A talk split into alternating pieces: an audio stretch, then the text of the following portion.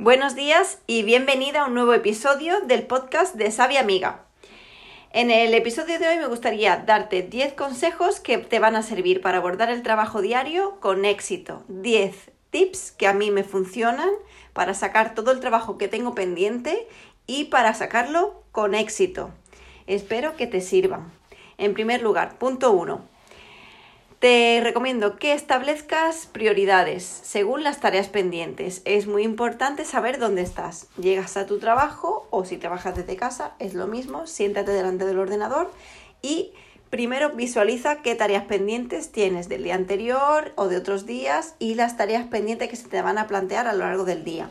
Muchas veces son trabajos que se repiten a lo largo de los días y tú en muchas ocasiones vas a conocer qué, tareas se te van a quedar pendientes. Entonces, establece prioridades desde que, te sientas a trabajar.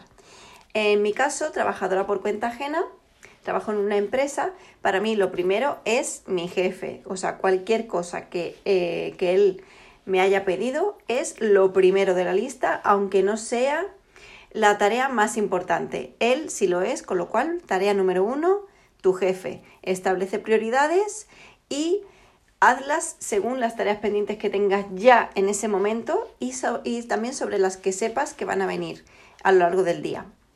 Como punto número dos, te recomiendo que enumeres mentalmente o visualmente las tareas pendientes, ¿vale? Tienes que diferenciar lo importante de lo urgente. Eh, yo soy una persona muy visual, así que no me hace falta eh, hacerme una lista a mano. Yo, según dónde coloco las cosas en la mesa, sé qué tengo que hacer primero y qué tengo que hacer después. Según cómo em, dejo los correos en leídos o no leídos, sé si los he visto, si los tengo pendientes o no. Entonces ya es cuestión de que tú te organices para ver qué, sistema te, funciona hasta que le cojas la rutina y, el hábito para saber de un simple vistazo qué tareas tienes pendientes, eh, qué número es, qué importancia tienen, en qué orden la pones y cuál empiezas a hacer. ¿Vale?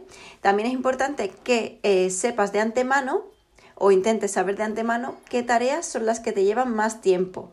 También, muy importante, que establezcas, que sepas en esta lista de tareas pendientes cuáles necesitan más energía tuya, en cuál tienes que estar más concentrada y, con, y cuál de las que tienes pendiente tienes que hacer con más ganas, porque hay tareas que, que no nos gustan o que nos gustan menos, que igual son muy importantes, pero que nos cuestan más. Entonces te tienen que pillar con ganas.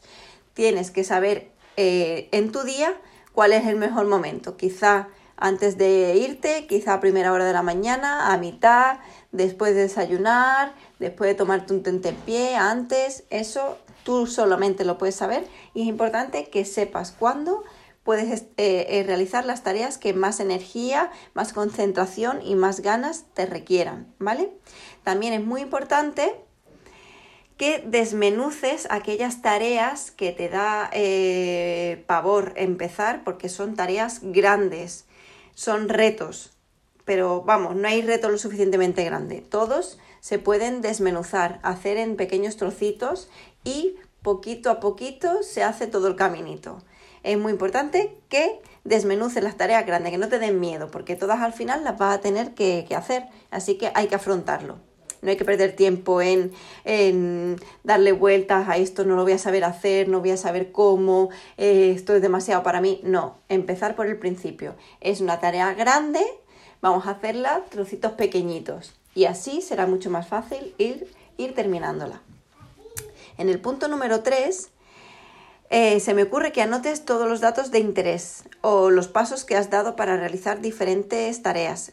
A mí me sirve para, saber dónde estoy. Entonces, eh, yo anoto todas esas cosas a las que recurro a diario, por ejemplo, eh, datos personales de alguien que necesite rellenar a menudo, eh, teléfonos de contacto que use cada día y no me los he aprendido, direcciones que también necesite anotar a menudo en algún documento, también consultas que me suelen hacer, me, hago por ejemplo un borrador de un, de un, email tipo y lo tengo siempre a mano. Para estas cosas yo, suelo usar varias herramientas. La primera, eh, la aplicación de notas de Sticky Notes en Windows es muy práctica porque la puedes poner como si fueran POSIT en la pantalla, distintos colores, distintos tamaños, ahora también puedes poner negrita, subrayado. Entonces yo según el tipo de información que, que anote, pues uso un color, un tamaño y intento ponerlo de forma que no se tapen unas a otras. Entonces si quiero le doy a la aplicación y se abren todas y yo ya puedo eh, ir a una nota del tirón eh, sabiendo lo que necesito buscar. Otra cosa que uso también, eh, uso mucho el Excel. Ahí anoto mm, tablas de todo tipo, información que me hace falta mm, a diario o a menudo y mm, que necesito recopilar, que voy recopilando datos. Hay tablas, en supongo que conoceréis el Excel, es práctico, entonces yo lo uso para todo. También os recomiendo, si acaso en un Word o incluso en el móvil, yo anoto las fechas de cosas que me hacen falta para mi trabajo o bien a nivel mío en el trabajo, cuando me dan una nueva tarea, cuando dejo de hacer alguna, alguna función que me, han, que me han dado, anoto todas las fechas. Y eso mm, me pone en situación a la hora de, de mm, si me piden alguna información y demás, yo ya sé, hasta tal fecha hice esto, hasta tal fecha he hecho lo otro y vamos, me resulta muy útil. Otra cosa que también es súper útil y uso muchísimo es la aplicación Google Keep. Se escribe K-E-E-P y es el mismo sistema que, las, eh, que las notas de Windows de colores, los, los POSIT, pero eh, lo puedes tener tanto en el móvil como en, en el ordenador y lo puedes sincronizar, con lo cual lo que tú anotas en tu móvil lo puedes ver en el, ordenador del trabajo, en el ordenador personal. Lo puedes clasificar también por colores, eh, por prioridades, puedes hacer listas.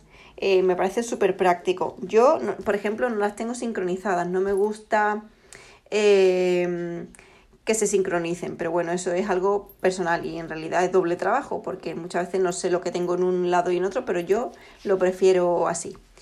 Luego, punto número 4, te recomiendo que mires el reloj. Es muy importante saber cuándo empiezas y cuándo terminas cada tarea.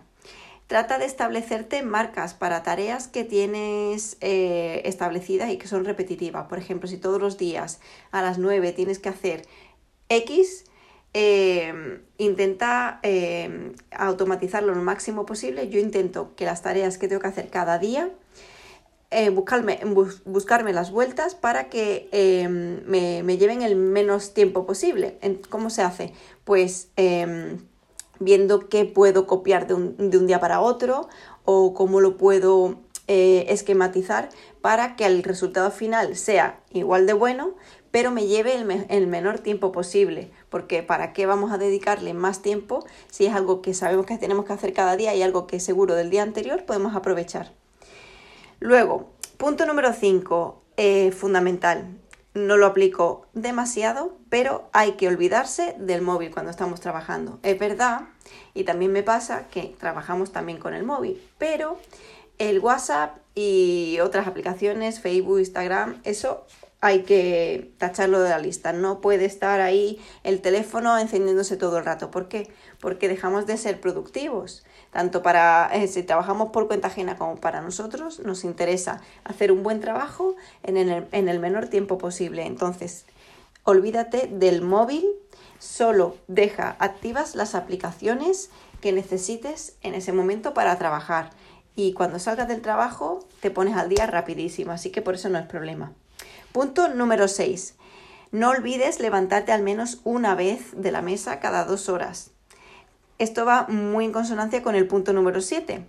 Bébete al menos un litro y medio de agua al día. Yo lo que hago es, empiezo una botella de agua de litro y medio por la mañana y mi reto es terminármelo cuando me voy.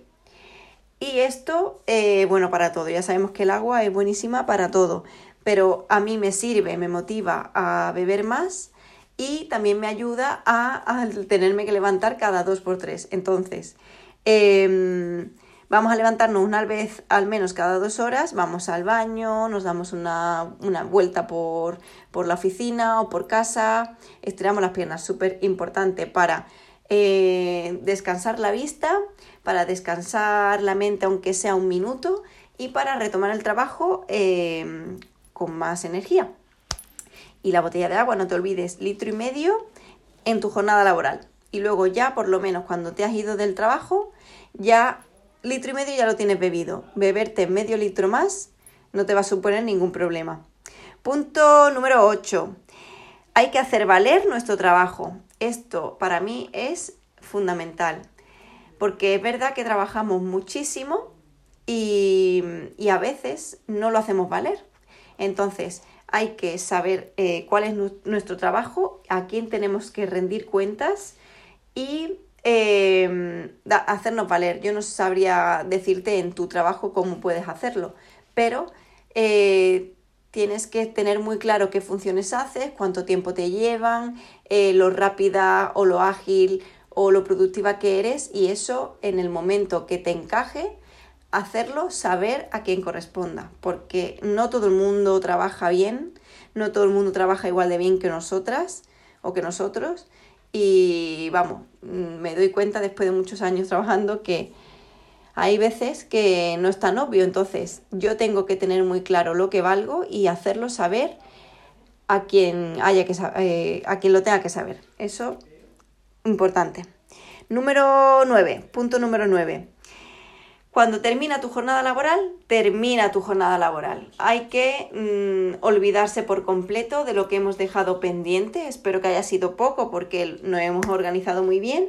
Hay que olvidarse por completo hay que desconectar del trabajo al 99,9%. Sé que hay un 0,1 que está ahí imposible de olvidar. Y eh, hay que recargar energía. ¿Por qué? Porque el trabajo nos ocupa muchas horas al día. Es importantísimo para vivir, porque ¿quién paga nuestras facturas? El trabajo. Entonces, hay que hacerlo bien, hay que ir con ganas, hay que levantarse con energía. Pues por eso, cierra cuando te vayas, olvídate hasta el día siguiente. Y nuevo, en último punto, el punto 10. Importante, si tienes compañeros, tanto al lado como al otro lado de la pantalla, hay que relacionarse con los compañeros. Mm, eso ha sido un fallo mío y es un fallo mío a veces que voy a lo que voy y no, me relaciono, pero prometo mejorar y estoy en ello. Hay que relacionarse con los compañeros. Nos sirve también el ratito ese que nos levantamos para ir al baño. Date una vueltecita y saluda a, tu compañera o a tu compañero que pregúntale qué tal le fue ayer con, una, con tal cosa. Interésate por, ellos y, y haz relaciones. ¿Por qué? Porque em, cuando tú te relacionas con la gente del trabajo, eh, haces como una pequeña familia, no hace falta que te relaciones con todo el mundo, sino con, aquellos que, cuadran contigo y eso te va a ayudar a que el trabajo sea algo más agradable. ¿Por qué? Porque te van a entender como nadie te va a entender cuando tú le cuentes algún problema del trabajo. Te van, vamos, te van a comprender porque trabajan donde tú. Entonces, eh, relacionarse siempre está bien, siempre es positivo. Aparte te, ayuda a desconectar los minutillos que, que les dediques y bueno, siempre está bien tener un, un momento de despeje que siempre podéis quedar y, y hablar del trabajo, pero desde otro, desde otro lado. Y en fin, espero que estos 10 consejos os hayan servido, te sirvan, los apliques y, y hagan de tu trabajo un, sitio más agradable, puedas abordar el trabajo con más energía, con más positivismo y te cueste un poquito menos terminar con las tareas pendientes, termines tu jornada laboral contento o contenta y con ganas de volver al día siguiente. Y nada, me encantará saber si tú tienes algún otro truco que, que a mí no se me haya ocurrido, alguno se me, haya, se me habrá escapado, pero bueno, creo que están aquí los más importantes y los que yo trato de aplicar. Y me encantará saber tu opinión, qué te ha parecido el podcast, espero que, no me haya trabado demasiado. Y te recuerdo que me puedes seguir, nos puedes seguir a, a, Sabia Amiga, sabia-amiga en Instagram y el blog de sabiaamiga.com en internet. Y ahí encontrarás todos los días información, eh, frases motivadoras, em, de todo lo que a ti te apetezca lo vas a encontrar ahí porque todo el día estoy publicando contenido y me encantará leerte, saber tu opinión, qué otros temas te gustaría tratar y más que nada me encantaría saber si este podcast te ha servido para, para mejorar, que es el fin de todo. Muchísimas gracias por escucharme y hasta pronto.